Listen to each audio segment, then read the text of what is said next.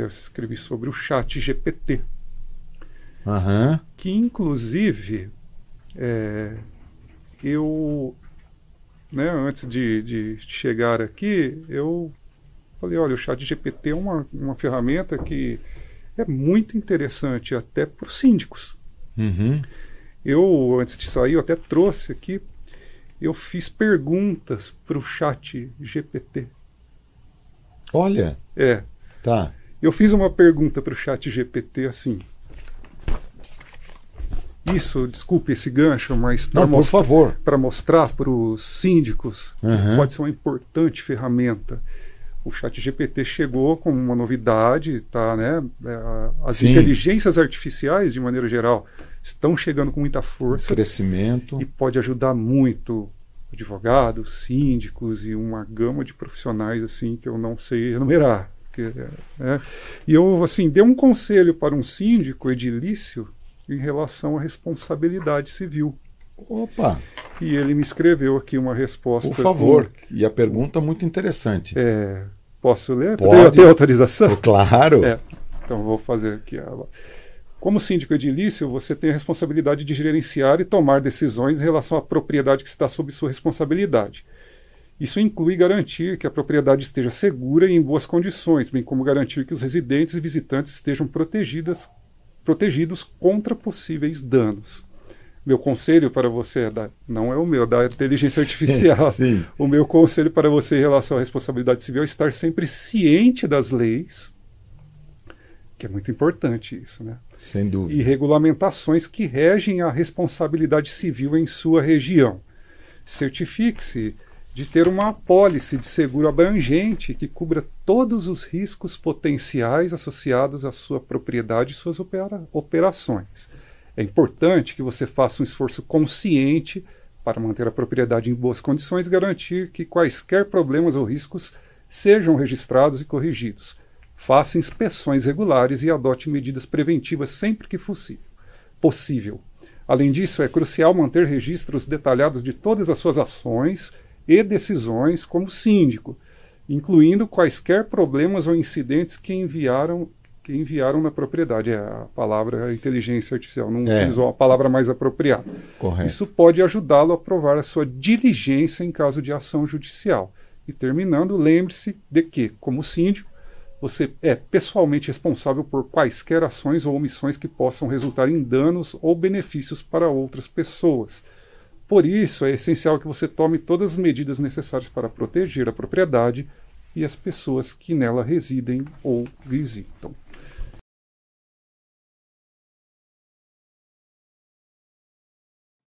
Né? Então a gente montou o nosso nossa empresa, ficamos praticamente aí um ano só com a empresa, mas sem nenhum cliente, Aham. né? Tentando ver como é que fazia para entrar dentro dos condomínios, como é que bate na porta, se fala com o síndico. E ficamos com a nossa empresa lá. Em 2000 e 2007 surgiu o primeiro condomínio na região da Moca, né? E começamos a se aventurar ali com a assessoria esportiva. Aí um educador físico virou empresário e falou: como é que faz isso daqui funcionar agora? e graças a Deus aí estamos 17 anos no mercado hoje. Que legal. né? Hoje a gente trabalha com 10 condomínios clubes, contratos fixos. Né? Estou na região ali de Alphaville, Tamboré, Leopoldina, Osasco, Moca, Belém, Tatuapé, Anália Franco.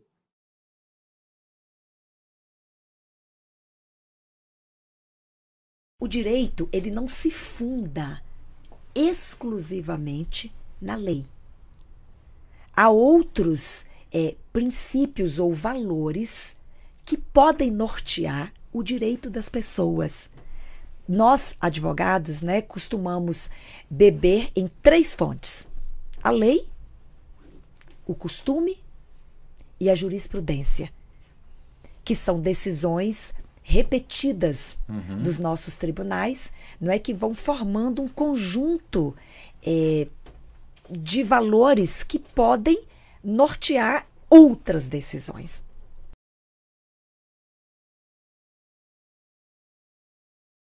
Eu nunca me esqueço que uma vez eu entrei num táxi no Rio de Janeiro, eu morei muito tempo no Rio de Janeiro, até porque a Golden Cross é, é lá, né? E um dia tinha, tinha uma frase assim, tinha um adesivo colado no painel do táxi, né? que estava escrito assim. Eu vou dizer exatamente como estava escrito, gente. Estava assim: eu não posso mudar o mundo, mas eu posso ser um canalha a menos. Olha aí. Tudo bem, a frase é meio, meio chula, né? Mas é uma frase com um grande significado, né?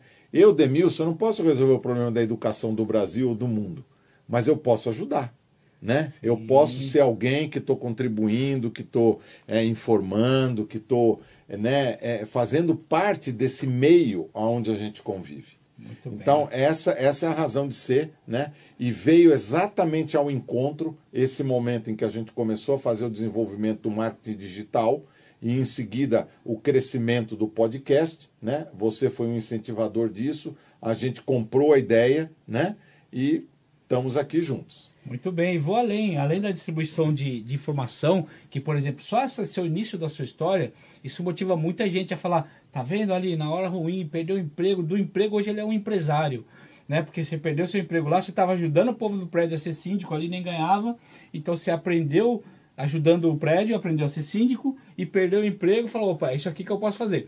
Então é um grande exemplo já para muita gente, fora outra ajuda que você dá. Por exemplo, além de vários exemplos que você dá aqui, vários ensinamentos que os seus convidados dão, né? Que já é um conteúdo gratuito, ainda a questão de você trazer também pessoas aqui. Quantas empresas você tem ajudado que elas vêm aqui, o programa seu dá audiência, eles apresentam a empresa deles aqui, é propaganda gratuita, né? Entendeu? Gratuita, ninguém paga nada para vir aqui. Exatamente. É. E acho também que Isso é ajudar o próximo. Claro. outra questão é que para a gente crescer tem que aprender também. Então, além de passar o conhecimento, eu acho que o podcast dá muito isso, a oportunidade de estar junto com uma pessoa especialista, porque na verdade a gente é mais genérico, né?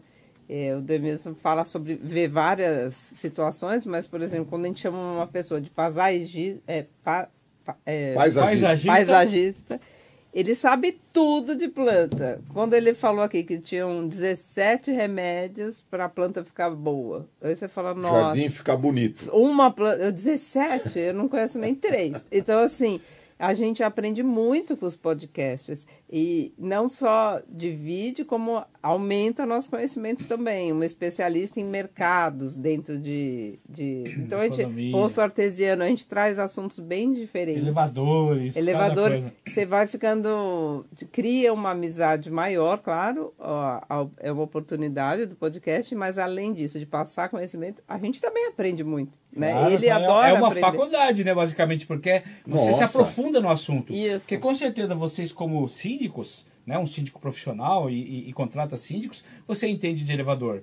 Mas quando veio o cara profissional só de elevador aqui, aí você se aprofundou, né? Claro. Aí é uma faculdade. E, e Claro. todas as outras coisas, poço artesiano e, e jurídico, que agora você até vai ser. Foi convidado para um podcast, né? De, de, de Isso. ju- juristas, advogados que mexem com condomínio, né? É, exatamente. Eles são seis advogados, né, especializados na área do direito condominial e direito imobiliário.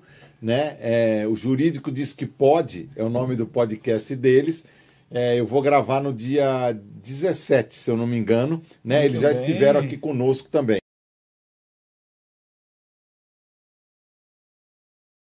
A música veio na minha vida desde criança, na infância. Cresci na igreja, então toco na igreja até hoje. Então Que bacana. vivo de música e, e toco na igreja. Então, desde da infância, a família toda musical, né? Meus pais, meu pai toca guitarra, minha mãe cantava em coral, tios, tias, primos, primas. Então, eu cresci nesse ambiente musical, né? Aí fui crescendo, crescendo, crescendo, aprendi, aprendi, fui aprender os instrumentos. E, mas eu sou formado, fiz faculdade de educação física, né? Olha. Eu faço o que eu digo, mas não faço o que eu faço. Aí dei aula em escola há muitos anos e sempre toquei, né? Em paralelo. Então eu tinha duas verbas: a da escola como professor, educa- educação física escolar, e tocando. E Mas aí você tocava só na igreja ou em outros lugares também? profissionalmente também. Profissionalmente. tá. Aí tocando na igreja, daí fui fazer o casamento tal, daí vai virando a bola de neve, né? Você vai sendo conhecido, indicação tal. Então eu comecei a tocar em restaurante, casamento, evento em geral. Toquei muito com o Alê, o Alê que, da, da, na da produção. sim, o sim. Alê. A voz do além. Alê, muito, um amigão, excelente músico, alta qualidade. E to- tocava, aí recebi, uma- recebi uma proposta de fazer cruzeiro, tocar em navio. Olha. Aí eu, eu falei, nossa, e já tava, já tinha muitos anos dando, ah, dando aula, e eu falei, senhor, o que que eu faço, né? Eu falei, vou para pro navio, passar oito meses Europa, ou fico, não dou, não vou tal.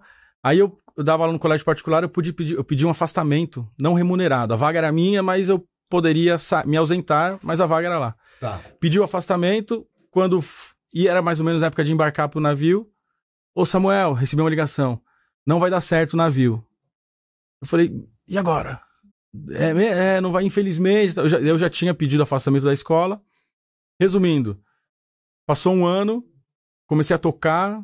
Você é conhecido aqui, ali, faz gravação tal. Pude me dedicar 100% à música. Mas sempre solo você fazia parte de bandas também? Solo, acompanhando cantores em restaurantes, barzinhos, banda, banda de baile, gravação em estúdio, festa de casamento, balada com DJ, em tudo. Tá. Tudo na, na música. Aí passou um ano, o, aí, o, aí o colégio, aí Samuel, vamos voltar? Eu falei, ó, eu quero mais um ano, eu podia pedir dois, né? Eu pedi uma extensão. Aí no, seg- no final do segundo ano, e aí, Samuel? Eu falei, agradeço, obrigado, mas eu, eu me demito.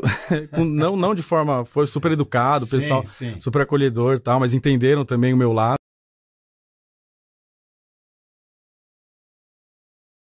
Qual é a realidade aqui em São Paulo? Eu imagino que isso deva mudar de região para região. Sim. É, em termos de você conseguir perfurar um, é, um poço em termos de profundidade, né? Ela varia de quanto para quanto para você conseguir chegar num local adequado para captar essa água? É, vai variar, tá? De região. É, os poços que a gente trabalha estão em torno de 180, 250 metros. Tá? É uma média aqui em São Paulo para você consumir, extrair essa água da rocha. Certo. Que a gente, na verdade, entendemos que é uma água melhor, de melhor qualidade.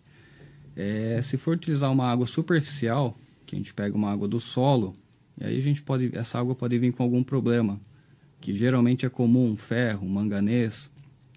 Você vai gastar mais depois com o tratamento dessa água. Mas aí está em torno de até 100 metros.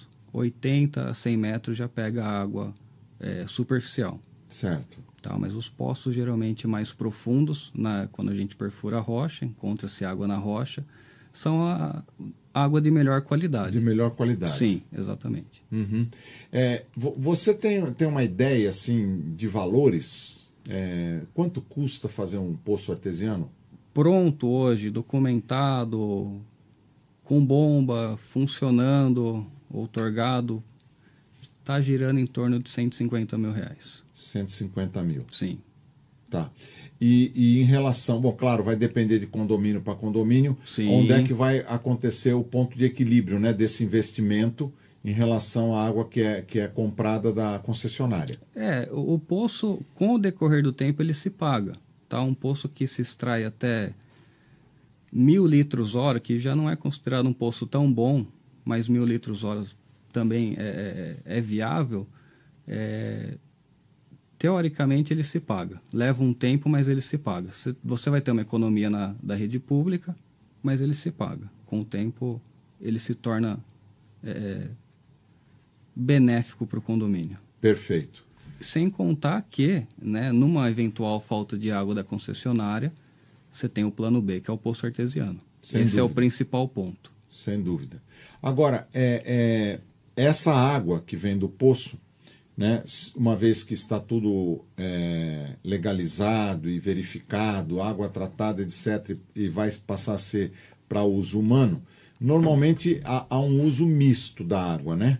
Uma parte que vem do poço e uma parte que vem da concessionária. Geralmente. Geralmente, Geralmente né? é, porque já se paga o mínimo né, da Sabesp. Então, para os poços que são melhores de água, então tem casos que a gente trata de alguns poços que são 5 mil litros hora, 10 mil litros horas, o pessoal usa o mínimo da Sabesp, desliga a Sabesp e deixa o poço consumir no restante do mês. Isso vai trazer uma economia gigantesca para o condomínio. Certo.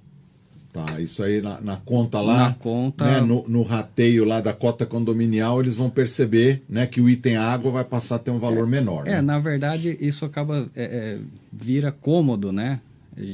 Os condôminos não percebem. Mas a hora que dá um problema no poço, que queima uma bomba, Algo do tipo, o condomínio fica uma, duas semanas sem utilizar água, aí todo mundo vê o, o A tamanho e né? economia que esse poço gera. Perfeito, perfeito.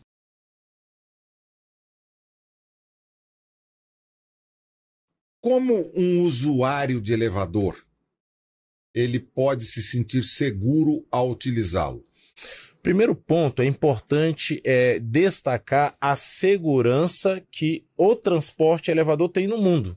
É, muito se fala sobre ser o transporte mais seguro do mundo e confirmo isso comparando ele com um transporte sem a intervenção humana. É como eu te falei, um avião ele tem um piloto, Certo. um carro ele tem ali um motorista. Então, há intervenção humana direta no equipamento. Já o elevador não.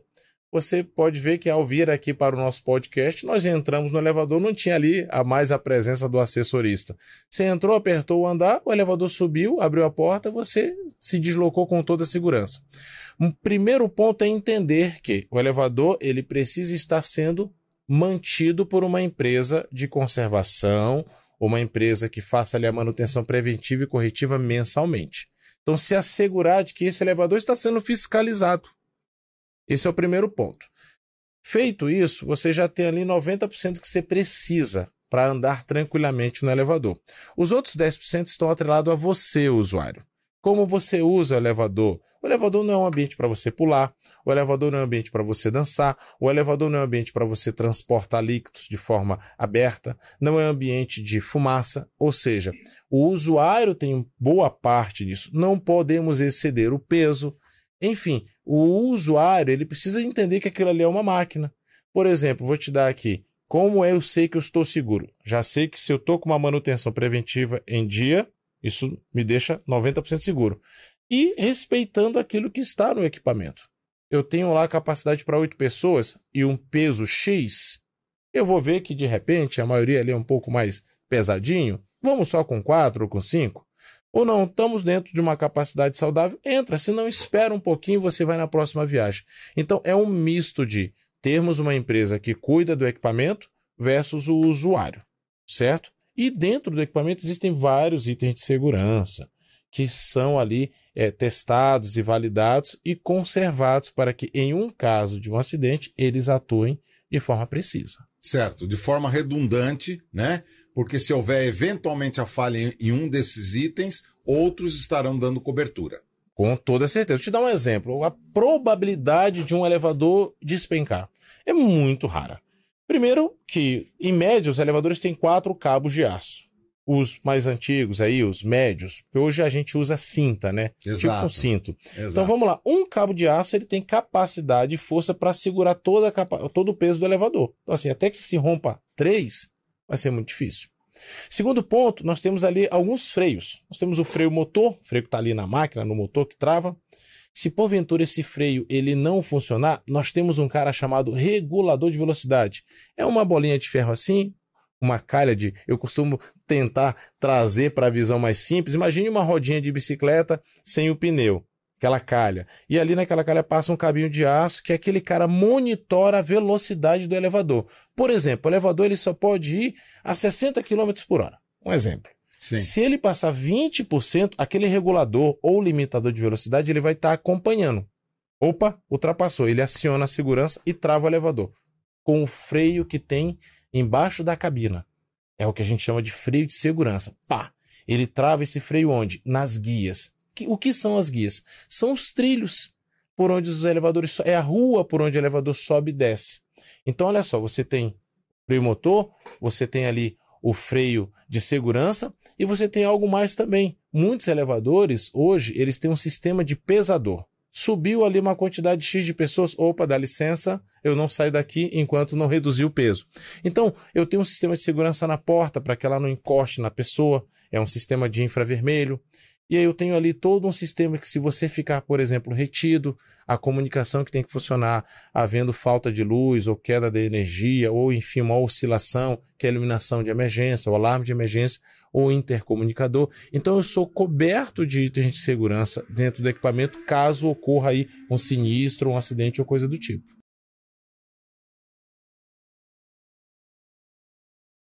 Cláudio, va- vamos entender uma coisa, até para a gente depois falar um pouquinho de, de soluções. É, co- como, como é que começa um projeto? Então, por exemplo, um condomínio foi entregue pela construtora, né?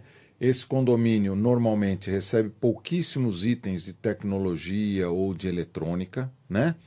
Tanto para o controle de veículos, de pessoas, de perímetro, seja do que for, de CFTV, etc. Né? Co- Como é, como é que um síndico, ou até às vezes isso aí fica na mão do corpo diretivo, como é que ele pode chegar pra- usando, vamos usar o, o caso da Veolink mesmo, chegar na Veolink e falar, olha, estou aqui, meu, meu, meu bairro é esse, minha cidade é essa, o perfil do meu empreendimento é esse, como é que eu desenho uma solução que vai me trazer a maior possibilidade de segurança possível? Bom, é, no caso específico da Veolink, nós temos um corpo de profissionais que tem essa capacidade. Então, nós vamos fazer uma. Fazem o projeto. Vamos antes do projeto, uma análise Ah, de risco. Análise de risco. Uma análise tá. de risco. Então, você, é, diante do empreendimento, né, das características, como você colocou, além dessas que você colocou, tem várias outras, né? Sem dúvida. É, o profissional ele vai mapear quais são os principais pontos de risco é, para aquele condomínio. É, e em cima desse mapeamento, e, e, óbvio, isso tem que ser discutido com o cliente também, porque é muito importante, isso é, um- é uma sugestão que eu, que eu deixo aqui para os síndicos. Né? A experiência do síndico naquele empreendimento, principalmente empreendimentos mais antigos, então não exatamente do jeito que você colocou, de uma coisa nova que está começando, e aí basicamente é papel quase que só nosso, né? porque você não tem um histórico. Mas é, Perfeito. mas é muito importante levar o histórico em consideração. Né? O histórico é estatística. E estatística é base de, de gerenciamento de risco. Né? Claro. Então, isso é, isso é realmente muito importante. Então, a partir do momento que se faz essa análise, eh, você identifica os pontos mais vulneráveis eh, desse condomínio, e aí nós vamos buscar, eh, dentro do nosso portfólio de soluções, as que são mais adequadas para cada caso. Então, eh, nós estávamos falando até um pouco mais cedo. Condomínios, você tem, eu divido, né, vamos falar em condomínios residenciais, em Uhum. basicamente dois tipos. Você tem os condomínios horizontais e você tem os condomínios verticais. Correto. Algumas necessidades são comuns, mas eu, eu vejo muito mais diferenças entre os dois do que coisas em comum. Um condomínio horizontal, ele tem uma necessidade de proteção perimetral muitíssimo maior do que um condomínio vertical, que tem muito menos área, muito mais concentrado né, nas torres, enfim. né? Então, é, dentro do nosso cardápio de soluções, vamos chamar assim, é, os nossos profissionais vão identificar para aquela necessidade específica daquele condomínio é, em específico o que pode ser utilizado que tenha melhor relação de custo-benefício, porque isso é fundamental. Eu, eu assim, às vezes, discutindo é, é, nível de segurança com, com algumas pessoas, eu costumo dizer o seguinte: não adianta eu propor uma solução para um cliente que custe tão caro que ele se sinta roubado todos os meses. Ele fala, puxa vida, olha o tamanho dessa fatura que o pessoal está me cobrando, ou, ou olha o tamanho dessa, sabe, que, como é que eu vou investir tudo isso num projeto de segurança? É um roubo. Então, é, então tem que ter um custo-benefício. Então você analise a estatística é importante, quer dizer, qual que é ah, o histórico que você tem naquela região eh, em termos de invasão, de roubo, enfim, furto e tudo mais.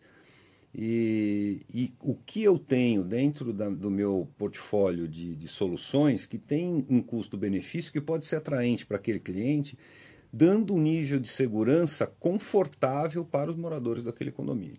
Certo. Ah, isso quer dizer que condomínio 100% seguro não existe? Não, existe, mas custa muito caro. Então, qual o nível de segurança indicado para um condomínio? É, depende do condomínio, depende da verba que esse condomínio tem para investir e depende de todas essas questões que nós estamos falando. Então, se, você, se eu consigo é, ter um nível de segurança no condomínio né, é, em torno de 80%, 90%, com um custo que cabe dentro do orçamento do condomínio, esses últimos 10%, se você colocar isso em, em termos de estatística, de possibilidade de, de ocorrência, ele vai ser muitíssimo baixo a, a probabilidade. Então, a coisa não é simples, é, é, é uma conta bastante complexa de se fazer, mas os nossos profissionais são, são formados estão preparados para isso. preparados para isso. Então, é, é, é, assim, só que agora você tem muitas opções que você não tinha, por exemplo, há cinco anos atrás.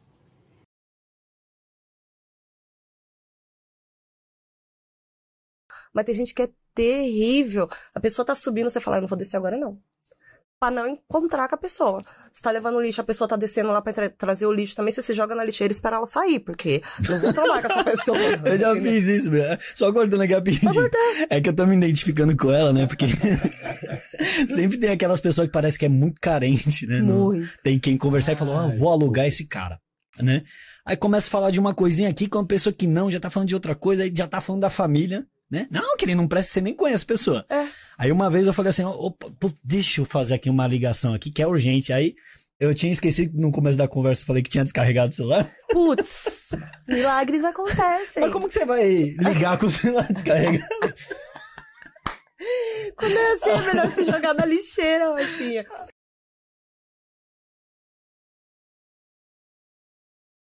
Já que o Ale deu essa deixa, então, agora é minha hora de perguntar, porque um podcast dedicado a Mr. Sid, que é um podcast onde convidou o, o, o, o estúdio que, que abriga o Mr. Pod. Então é, é para eu fazer as perguntas também, né? É, claro. Nesse bate-papo. olha, tem uma pergunta interessante aqui, que todo mundo é curioso, muita gente é curioso de, de, de, de como funciona e o que faz exatamente uma empresa de sindicatura. Mas, antes dessa pergunta, eu quero perguntar como surgiu para você abrir uma empresa de sindicatura, uma empresa que vai cuidar do síndico. Claro que dentro dela você já vai responder se você era síndico, se você não era, se você gostava de síndico. Então é, a gente fica curioso lá atrás, né? Mas como surgiu? Como é que. Porque, até porque a empresa é de sucesso, né? Hum. Como é que começa esse negócio assim? De repente virou sucesso. Legal. Professor Demilson, que depois eles vão saber porque é professor. Me fala então, fala para todos nós aí, como começou a Mr. Síndico. Legal, legal. Bom, é, nós moramos num, num, empreendimento aqui na, na região oeste de São Paulo, né? E meio que por um atalho da vida aí, eu me tornei subsíndico do condomínio, né? O subsíndico renunciou, aí o, o síndico estava lá, falou, ah, vem aqui ajudar tal, eu me tornei subsíndico. Mas esse síndico não deu muito certo lá no condomínio e ele pediu renúncia logo em seguida né? E aí ninguém queria ser o síndico. Tem, fizeram duas assembleias, ninguém queria ser o síndico. Eu falei, então eu vou ser o síndico. Vamos lá, eu vou, vou, vou aceitar esse desafio. Né? Eu trabalhava numa empresa, numa multinacional alemã, que correspondia praticamente todo o meu tempo disponível, mas eu encarei o desafio de, de ser o síndico lá do nosso empreendimento. Bom, é, em seguida, né, eu já era o síndico morador, né? Em seguida, o meu contrato com essa empresa alemã terminou, né? era, uma, era uma operação é, de automação bancária no Brasil, e o meu contrato terminou e eu passei a, a, a pensar no que eu ia fazer da minha vida. Mais ou menos como você lá atrás, quando teve aquele desafio também, né? De transformar o limão numa limonada, né? Sim, acabou tudo. O que, que eu vou fazer agora? É, o que, que eu vou fazer? Bom, eu tinha, eu tinha um tempo disponível, comecei a avaliar uma porção de coisas, e aí eu falei assim, nossa, mas agora, além do síndico morador, também tem o síndico profissional. Né? Eu falei, poxa, eu sou engenheiro civil, eu já sou síndico aqui no meu condomínio. É, eu tenho toda uma bagagem de RH, bagagem jurídica, bagagem de finanças das empresas onde eu, eu trabalhei, né? empresas de renome, empresas grandes, né, de segmentos diferentes, telecomunicações, saúde, é, é, na própria engenharia civil, etc. Falei, olha, eu acho que eu vou abrir uma empresa de síndico profissional, né? Eu sempre um pouco cauteloso, etc. Conversei primeiramente com a Ana Helena, né, que faz parte dessa história. A Ana Helena foi a primeira a dizer, não, ok, eu acho que é uma excelente ideia, né? Aí. Falou, é uma excelente ideia. Aí ela falou assim comigo, falou, por que, que você não pergunta para as pessoas que já estão nesse meio, né? Então eu tinha a administradora lá do condomínio, a administradora Caran, do Miguel Caran, que eu mando um abraço aqui, que é um, que é um amigo, né? Fui lá conversar com o Miguel. Falei, Miguel, estou pensando nisso, etc, etc. Ele falou, Demil, você tem meu apoio, eu acho que você tem formação, você tem qualificação para isso, pode, pode pensar em, em estruturar a empresa.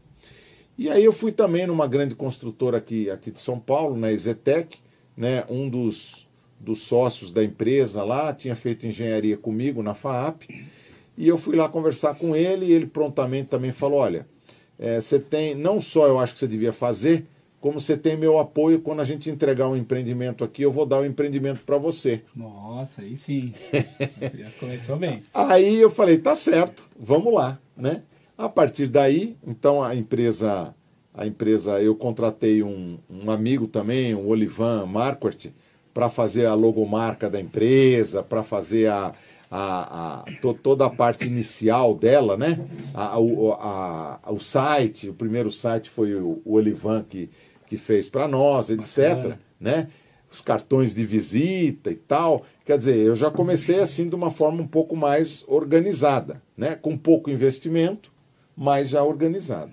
E aí, a partir daí, eu comecei a, a ser conhecido no mercado, reconhecido no mercado, é, é, conheci outras construtoras, né, que normalmente passam empreendimentos na fase de implantação para nós, né, é, administradoras, comecei a trabalhar com várias delas aqui de São Paulo, e aí o nome da empresa se solidificou, né, e a gente passou a fazer parte aí de muitas oportunidades que surgiram no mercado. Foi assim, né? Mas tem um detalhe que eu não posso deixar de, de mencionar, que é, é, entregar tudo nas mãos de Deus.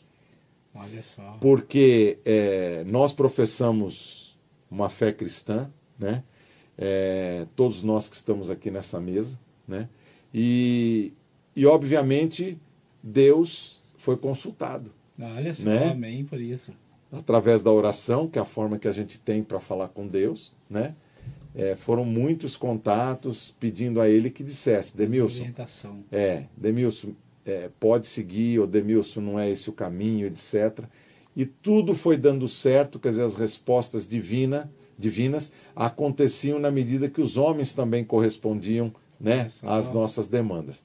E graças a Deus deu tudo certo, a gente continua aí, né? E aí foram se agregando coisas, é, a gente tem, tem alguns prestadores de serviço é, da própria empresa, como você na área de marketing, né? Sempre faço questão de destacar, né? Também na área de contabilidade temos o, o João Chaves da, da Ponto da Contabilidade, né? Que está conosco, né? E, e outros, outros é, escritórios de advocacia que também nos ajudam, porque às vezes tem demandas judiciais que a gente precisa tratar, né? Faz parte do nosso dia a dia. Também temos o doutor Francisco Ramos, que é uma pessoa que eu tenho um apreço muito grande por ele, né? E aí as coisas foram foram se sedimentando e, e assim, apesar de, eu ter 65 anos hoje, eu me sinto jovem, né, é, bastante motivado, né, para a empresa poder crescer ainda. Outras pessoas trabalham conosco, né, dependem da própria Mister Síndico para o sustento das suas vidas. Então tudo isso nos motiva a continuar.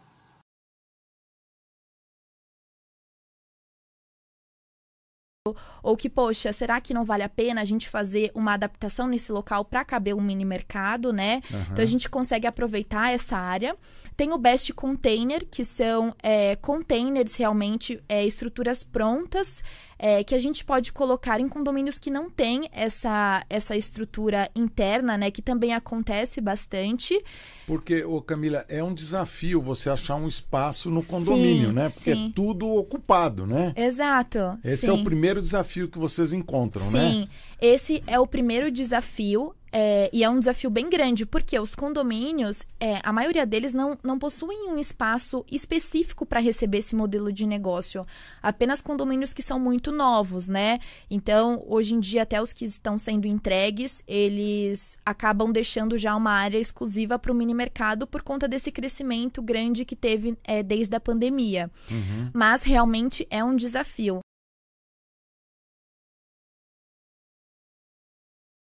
Quantos itens de, de segurança um elevador possui?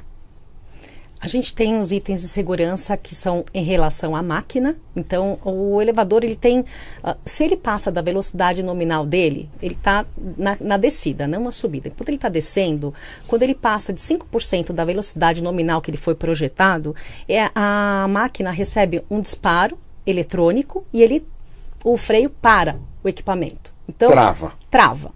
O outro sistema, que é o freio de emergência, que a gente fala, né, Stalita, que é o paraquedas, o segundo paraquedas de quem pula de um avião, é o freio de emergência mecânico. Quando a velocidade do equipamento passa de 10% da sua, da sua velocidade nominal projetada, é acionado o freio de emergência mecânico. E aí a cabine é travada, porque embaixo da cabina vai o nosso vai o freio de emergência. Ele trava nas guias e a cabina é ela para, ela precisa parar. Uhum. Então, esse é o segundo, uh, o segundo sistema de segurança. E nós temos também os amortecedores que ficam no poço de molas, né? Então, quando o elevador ele não chega a passar das, da, do 10% ou 5% da velocidade nominal, que está próximo do térreo, perto do poço de molas, e a cabina estiver descendo, o poço, o, as molas precisam absorver esse impacto.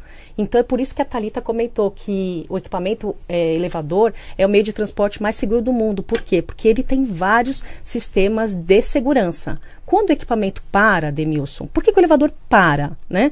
As pessoas As falam, pessoas poxa, quebrou. o elevador quebrou. Quebrou. Mas o equipamento para por segurança. E os equipamentos mais modernos, eles possuem cada vez mais mais sensores de segurança. Então, qualquer coisa que acionar o, o sensor de segurança, o equipamento vai parar por segurança. Perfeito. Quanto mais modernos, mais sensores, né? Então é a segurança da segurança. Perfeito. É, porque eu, eu me lembro, né? É, quando, quando eu era criança, tal, aqueles elevadores com portas pantográficas, etc., né, que davam aqueles, aqueles trancos, etc., né? E hoje a gente já, já passa né, em elevadores com velocidades muito rápidas, porque a gente percebe que ele vai do, do térreo até um andar muito alto, muito rápido, ou vice-versa, né? É, é, essa, essas modernizações que aconteceram ao longo do tempo, né? A gente percebeu que a parte mecânica foi deixando de ter a maior relevância e foi entrando a parte eletrônica. Trazendo um maior conforto para o usuário. Isso tudo traz maior conforto porque traz uma maior precisão, né? Precisão.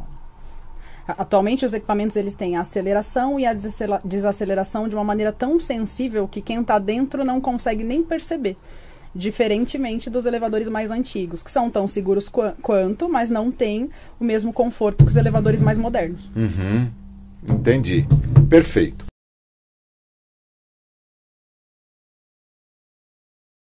Própria logística. É, esse é um grande diferencial da direcional. É o nosso.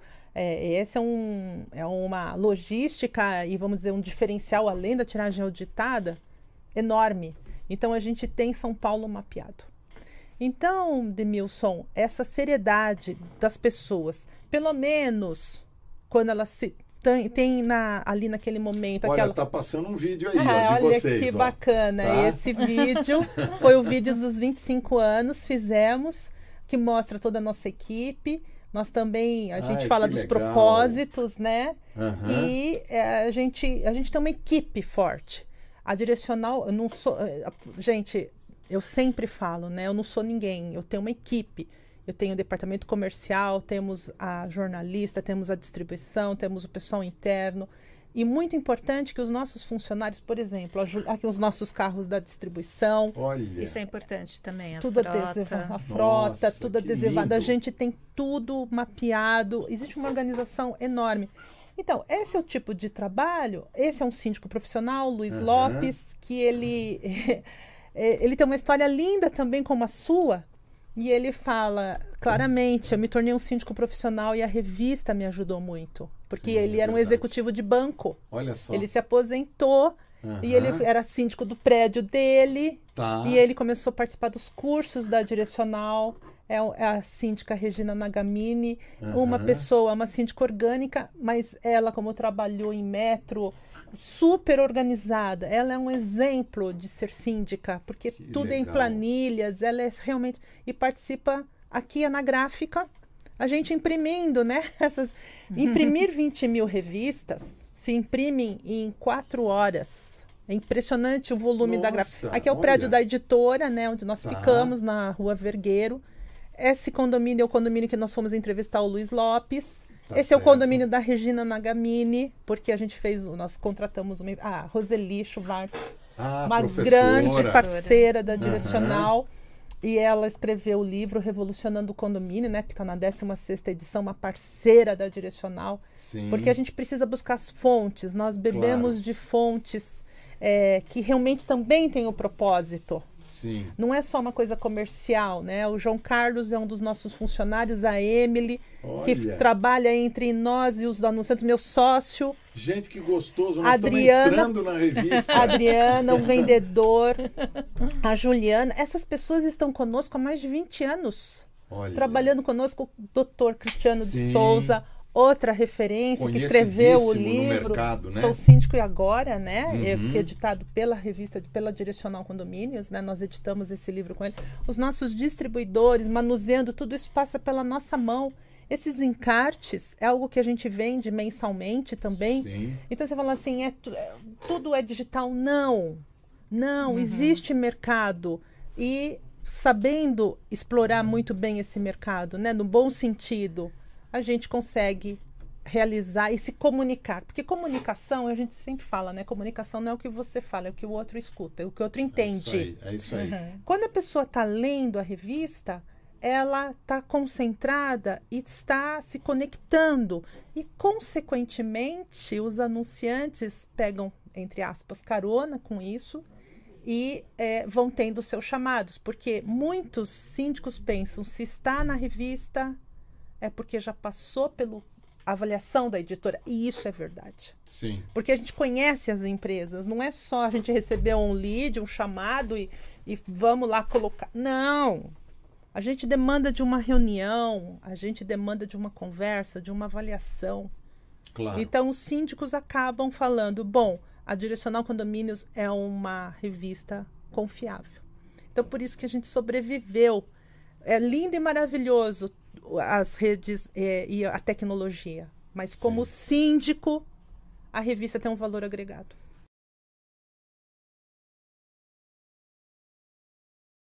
Como é que se faz para manter um batalhão de 13 mil homens, praticamente, motivado, treinado e adequado para as funções que eles têm que exercer?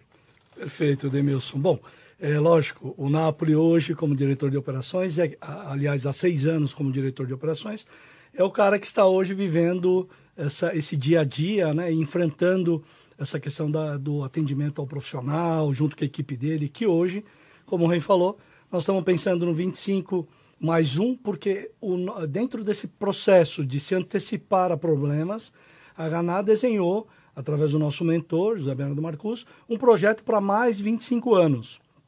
E o projeto ele é muito simples. É fazer é, mais, ter mais qualidade do que quantidade. Então, ter gente mais preparada na gestão para ouvir melhor o trabalhador, para poder atendê-lo melhor nas suas demandas e também o cliente que está lá no dia a dia precisando falar com pessoas. E na Ganá a gente costuma dizer que você tem com quem falar. Mas na linha do, do- da fidelização, da- do profissional, Brasil a gente sabe que para algumas faixas de salário o turnover é, é muito alto. Sim. Sim, o nosso diretor de capital humano também fala recorrentemente.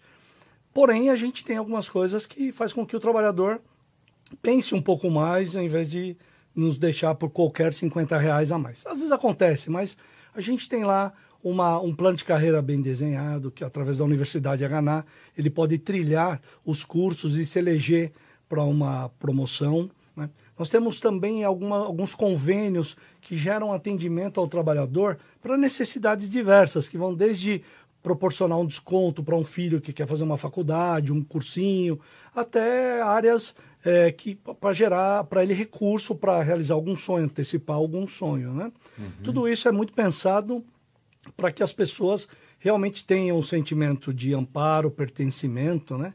Dentro desse projeto é, 25 mais 1, o REM lançou no final do ano passado para esse ano muito assertivamente o projeto People Tech.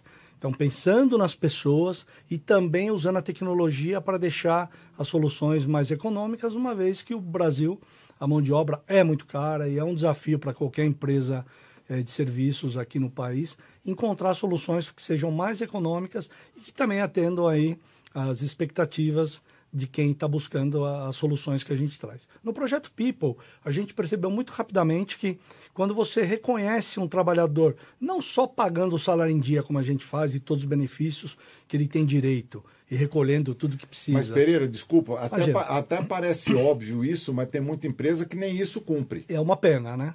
É uma pena, nós não. É, parece é, um contrassenso, mas nós não comemoramos, primeiro, o aumento da violência Pode ser que as, que as pessoas pensem, pô, uma empresa que vive de segurança privada aumenta a violência, ela está comemorando. Não, porque nossas famílias estão expostas e nós Todos expostos nós, né? à, à mesma violência. Então, isso não, não, não comemoramos. E os países mais envolvidos são aqueles que mais gastam em segurança e que têm, muitas vezes, um equilíbrio de, de segurança pública até bem razoável. Né?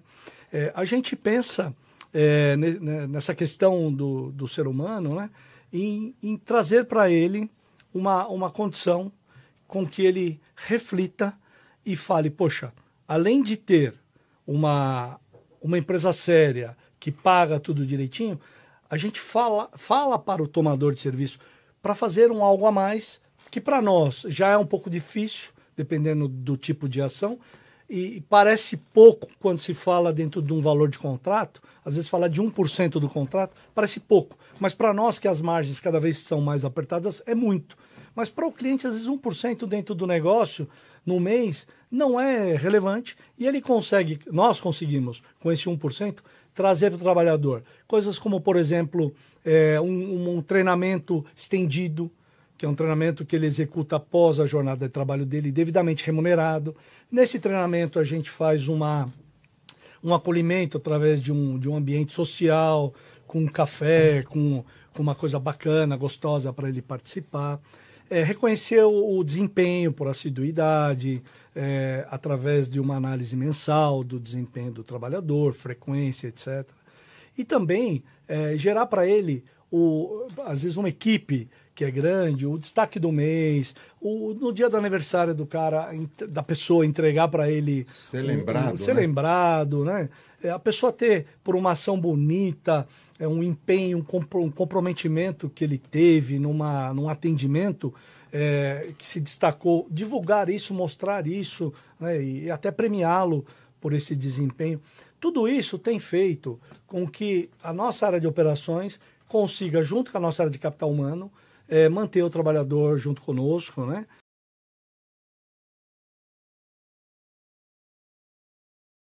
Ô Pedro, vamos falar um pouquinho sobre esses painéis, essas pinturas que a gente encontra circulando pela cidade, né? Uhum. E eu vejo que isso aí cresceu bastante nos últimos anos em São Paulo, né? Salvo algumas coisas que foram é, tiveram aí uma, uma interferência pública, né? Que acabaram até diminuindo em algumas áreas.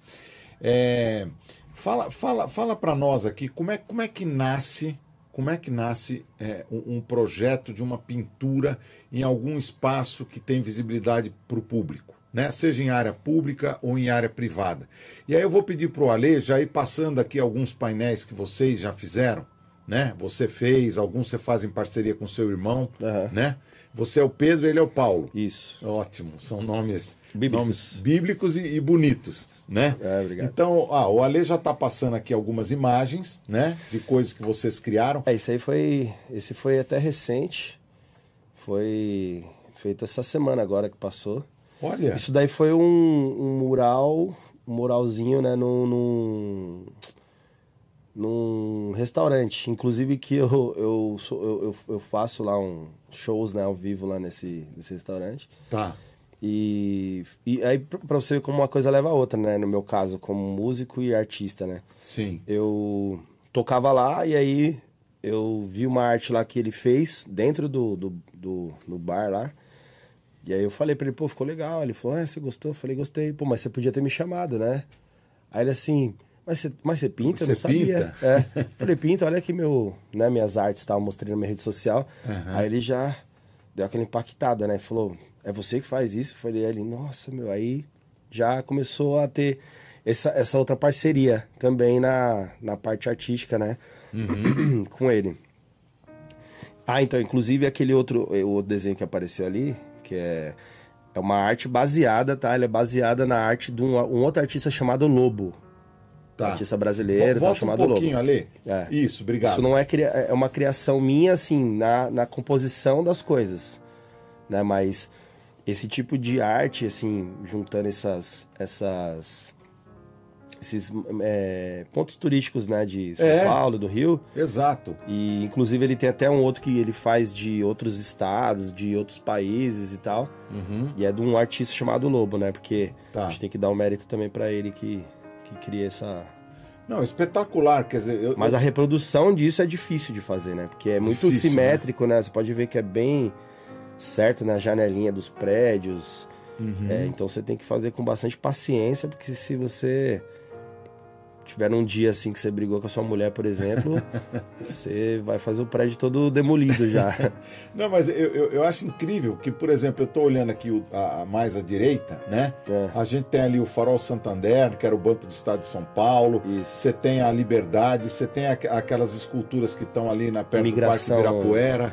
Da migração japonesa, né? Migração japonesa, você tem a, a Ponte Estaiada, você tem o MASP, tem o, o- a Estação da Luz, né? Isso. Ali é aquele, aqui, ali é aquele hotel, acho que é Holiday Inn, né? É Isso, aqui no, isso, no AMB, no né? É, ali aí tem o Cristo, né? O bondinho ali em cima. Bondinho do e, Pão de o- e ali é um- uma referência de um- uma pessoa andando de bicicleta, assim, né? Na, No calçadão, no lá, calçadão, né? é. Uhum. E ali um orelhão, né? O, o- O famoso orelhão. famoso orelhão de São Paulo, que hoje não existe mais. Não né? existe mais. E, e o Memorial da América Latina ali. Isso, né? é, aquela mão, mão sangrando. Que o Niemeyer desenvolveu, né? É, exatamente. Muito legal. Então, aí, aí a gente vai vendo aí outros temas. Você vê, olha, dá pra ver aqui o tamanho desse painel, né? Uhum, Da Rita Lee, porque tem vocês ali. Sim. Né? Você é. você é o que tá de camiseta preta aqui? Isso. Tá. E o camiseta branca? Ali é, o, é um, outro- um artista amigo nosso que também fez parte desse projeto, que, Tá. que é o Gemoura, e, e ali embaixo é meu irmão, Paulo Terra. Ah, tá certo. né? Então é o. Paulo, eu, Pedro Terra ali e ali o Gemoura. Tá, muito legal, muito legal. Então, e como é que surgem esses temas, né? Porque, por exemplo, vocês pintaram ali a Rita Lee, aqui tem a Glória Maria, etc. Como é que surge esses temas? Vocês gostam muito de, de- de retratar pessoas? É, então, a gente. é, lá no início, né? Quando a gente começou a fazer é, grafite, né? A gente pegava bastante comércio, né? De rua, assim. Então a gente fazia coisas do comércio, sabe? Tipo na, na, na, na porta, assim, de aço, ou numa paredinha assim e tal. Tipo, o cara vende, sei lá. Peça de automóvel. Isso. A gente fazia ali as peças de automóvel. E aí umas coisas assim que pra gente comercialmente, pra mostrar uma arte mesmo, não é tão. Não é tão bacana, né? Uhum. Pro, pro comerciante é porque ele tá mostrando o, o produto dele, mas pra gente mostrar isso pro, pra alguém, pra dar uma impactada, a pessoa olha e fala: Ah, que, é isso aqui, né? É uma, é uma peça de carro, que é isso? Uma, né? Entendeu? E aí a gente começou a falar assim: Meu, a gente precisa fazer coisas que, que a pessoa olha de primeira e já, já se agrada, que seriam rostos, né? Uhum. Rostos de pessoas e tal. E aí a gente começou a correr mais atrás dessa parte, assim, de fazer né, homenagem, né, de para artistas que estejam vivos ainda ou que já morreram, né? Que Sim. tem muita gente que a gente, infelizmente, na rede social a gente tem, é, tem os haters, né? Exato. Sempre acha um, um motivo ali para dar uma cutucada, mesmo se é uma coisa muito boa, ele fala, ah, mas é, tem algum motivo ruim para ele. E vira e mexe a gente, a gente recebe alguns assim de que, ah, vocês só fazem é, homenagem para quem já foi, por que, que não fez em vida? Não. Por exemplo, esse da Glória Maria a gente fez para ela em 2016. Então, assim, ela ainda, ela ainda estava viva, Sim, sim. muito E viva, tava né? bem. Tava bem, É. entendeu? Inclusive, essa imagem é do, é do mural que a gente tinha feito em homenagem à Rede Globo, há 50 anos da Globo, aqui na. embaixo da ponte da Casa Verde. Tá. Né? Então, ela era uma das, das homenageadas. A gente, a gente dividiu a Globo entre atores, é, apresentadores e jornalistas, né? Uhum. Então, a gente fe- fez é, alguns jornalistas, tipo William Bonner, Fátima Bernardes e tal. Tinha o Galvão Bueno também? Tinha o Galvão Bueno, Aham. tinha o Luciano Huck, tinha o, o... Inclusive, ele foi gravar com a gente lá. Ele ficou sabendo do mural e foi lá. Tá. A gente participou do programa dele no Caldeirão do Hulk, né? Que ele tinha na época. Sim. E tinha é, Milton Gonçalves, que Tá. hoje em dia né, faleceu, Faleceu também. também, aham. É, Jô Soares, que Olha. ainda estava vivo também. Então Tá. a gente fez bastante gente que hoje, infelizmente, já se Já foi, se foram, mas que ainda estavam vivos.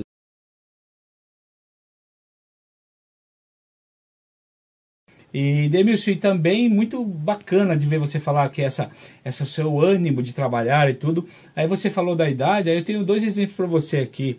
Sabe que o Sidney Sheldon, né, um dos maiores escritores do mundo, ele, ele escreveu seu primeiro livro aos 50 anos. Olha. Aos 50 anos de idade. E o dono da KFC, uma das maiores empresas de alimentação do mundo, né, que é a de frango KFC, ele começou e ele estava numa situação muito triste. Ele abriu a sua primeira loja com 64 anos. E hoje é uma empresa mundial, mundialmente famosa e rica. E ele está lá vivo, firme e forte. É, hoje Começou a gente vive 64 100 anos, né? A gente tem uma expectativa de vida 100 anos, então a gente tem que mesmo se atualizar e, e entender isso. Eu, eu, eu posso citar um outro exemplo? Opa! É, eu fiz parte de uma organização por 14 anos como funcionário, que foi a Golden Cross. Golden Cross. né? A Golden Cross foi líder de mercado durante muitos anos na área de planos de saúde, né? E foi uma empresa de vanguarda, uma empresa que abriu muitas, é, muitas coisas novas no mercado e assim por diante, né?